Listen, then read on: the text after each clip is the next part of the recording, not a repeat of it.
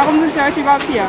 Weil ich finde, dass ähm, die Berufe im Erziehungs- und Sozialwesen definitiv viel zu wenig äh, zu gering bezahlt sind. Gerade im Vergleich zu technischen Berufen. Und im sozialen Erziehungsdienst hat man einfach eine ganz, ganz hohe Verantwortung. Man geht mit Menschen um. Ähm, und es ist, muss einfach eine höhere Wertigkeit bekommen. Das ist für mich total klar. Ich bin gelernter Heilerziehungspfleger und arbeite im Kindergarten. Warum genau bist du heute hier? Ja, um die Verhältnisse im pädagogischen Bereich zu verbessern.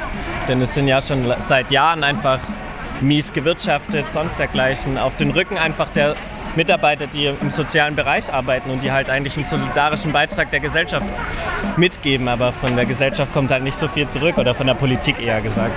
So. Und glaubst du oder hoffst du, dass sich da bald was ändern wird? Und Ich hoffe es. Mehr als darauf hoffen können wir ja gerade einfach nicht. So, die letzten Jahre hat sich ja schon nichts durch Hoffen verändert. Ich meine, da muss sich ja schon jetzt irgendwie mal ein Zeichen gesetzt werden. Und es muss halt auch einfach da anfangen, dass man, glaube ich, auch Einrichtungen einfach mal kurzzeitig schließt und halt einfach mal die Arbeit niederlegt, um da ein ganz klares Statement zu zeigen. Denn es sind ja auch in vielen anderen Bereichen, wie zum Beispiel in der Deutschen Bahn oder so, wenn die halt mal was machen, dann leiden ja auch andere Leute darunter, die ja abhängig da davon sind. Und die werden besser bezahlt auf einmal, weil die streiken und sonst dergleichen. Und bei uns ist das so ein ewiges Hin und Her. Und politisch gesehen ist es einfach sehr, sehr schwierig, so das Thema. sagst mal, warum du heute hier bist? Ähm, für, ähm, ja, für fairen Lohn, für mehr Personal, vor allem gerade in so Zeiten wie Corona, dass man dann nicht anfängt zu kürzen, sondern mehr drüber nachdenkt, mehr Leute einzustellen. Arbeitest du selber auch in einem sozialen Beruf? Ja, ich arbeite im heilpädagogischen Hort. Und geht es euch vor allem darum, besser bezahlt zu werden? Ja, schon auch. Also vor allem, ähm, wenn man daran denkt, dass ganz viele Menschen in sozialen Berufen ja auch Herausforderungen ausgesetzt sind, die auch auf die Psyche gehen können. Und wenn man dann da nicht wirklich viel fair verdient und dann eben noch weniger Personal hat und dann quasi Überstunden macht bis ins Unermessliche, ist das schon auch unfair. Mehr braucht mehr. Das ist unser Motto in dieser Tarifrunde. Mehr Bildung braucht mehr Fachkräfte. Aber zu wenig Erzieherinnen und Erzieher für zu viele Kinder oder zu hohe Fallzahlen. Das ist die Realität. Das zeichnet den Arbeitsalltag aus. Wenn dann noch der Rechtsanspruch auf Ganztagsbetreuung kommt, Anforderungen steigen oder Angebote zum Beispiel durch das Bundesteilhabegesetz ausgebaut werden, dann verschärft sich die Situation weiter. Hinzu kommt die demografische Veränderung. Viele, die heute noch im Arbeitsleben sind, scheiden demnächst aus Altersgründen aus. Unser Kita-Personalcheck hat ergeben, dass schon jetzt 173.000 Fachkräfte in den Einrichtungen fehlen. Und wenn man dem Deutschen Jugendinstitut glaubt, dann sind es bis zum Jahr 2025 300.000 Fachkräfte, die benötigt werden. Und liebe Kolleginnen und Kollegen, dann sagt der baden-württembergische Gemeindetag, wir müssen jetzt Alarm schlagen. Wir brauchen allein in Baden-Württemberg bis 2030 40.000 pädagogische Fachkräfte. Und wenn man mal ganz ehrlich ist, sieht es in der Sozialarbeit und in der Behindertenhilfe auch nicht besser aus. Natürlich sagen wir, das wirksamste Mittel gegen Fachkräftemangel ist natürlich die Arbeitsbedingungen zu verbessern. Und das geht vor allem über bessere Personalschlüssel. Was fordert der baden-württembergische Gemeindetag? Er sagt, nehmen wir doch einfach mehr Kinder in der Gruppe auf. Dann sind alle Probleme erledigt. Wer sowas sagt, liebe Kolleginnen und Kollegen, hat keine Ahnung, was ihr jeden Tag leistet, liebes. Ich stehe mit einer Teilnehmerin äh, hier, die ein Transparent hält, Streikrecht für alle. Abgebildet eine äh, Kirche. Äh, ich entnehme daraus, Sie arbeiten äh, bei einem kirchlichen Arbeitgeber und dort sieht es nicht so gut aus mit dem Streikrecht. Nein, das stimmt.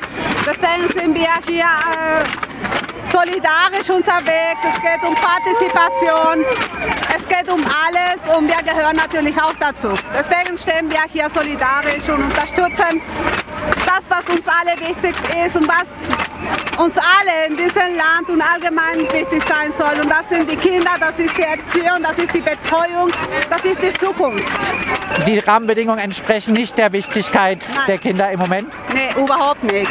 Mittlerweile geht es nur um Betreuen Und da, woran es eigentlich geht, ja, also die Zukunft der Kinder so zu gestalten mit den Rahmenbedingungen, die momentan wir haben, das ist nicht tragbar. In keiner Hinsicht.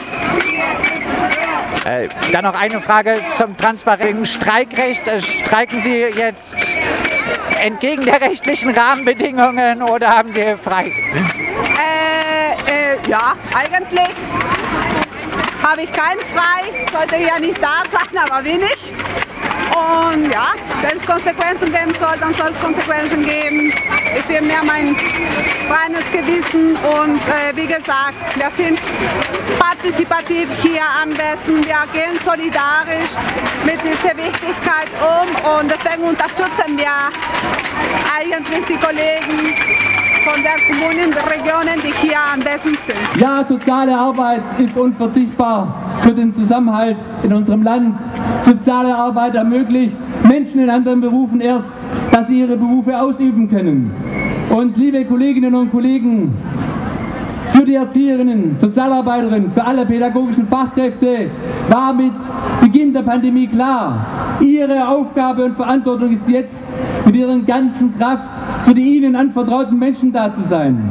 Anstatt euch vor zwei Jahren für eure eigenen Interessen die Verbesserung eurer Arbeitsbedingungen und Entlohnung einzusetzen, habt ihr unter erheblichen Mehrbelastungen und teilweise dramatischem Infektionsrisiko euren Job fantastisch erfüllt.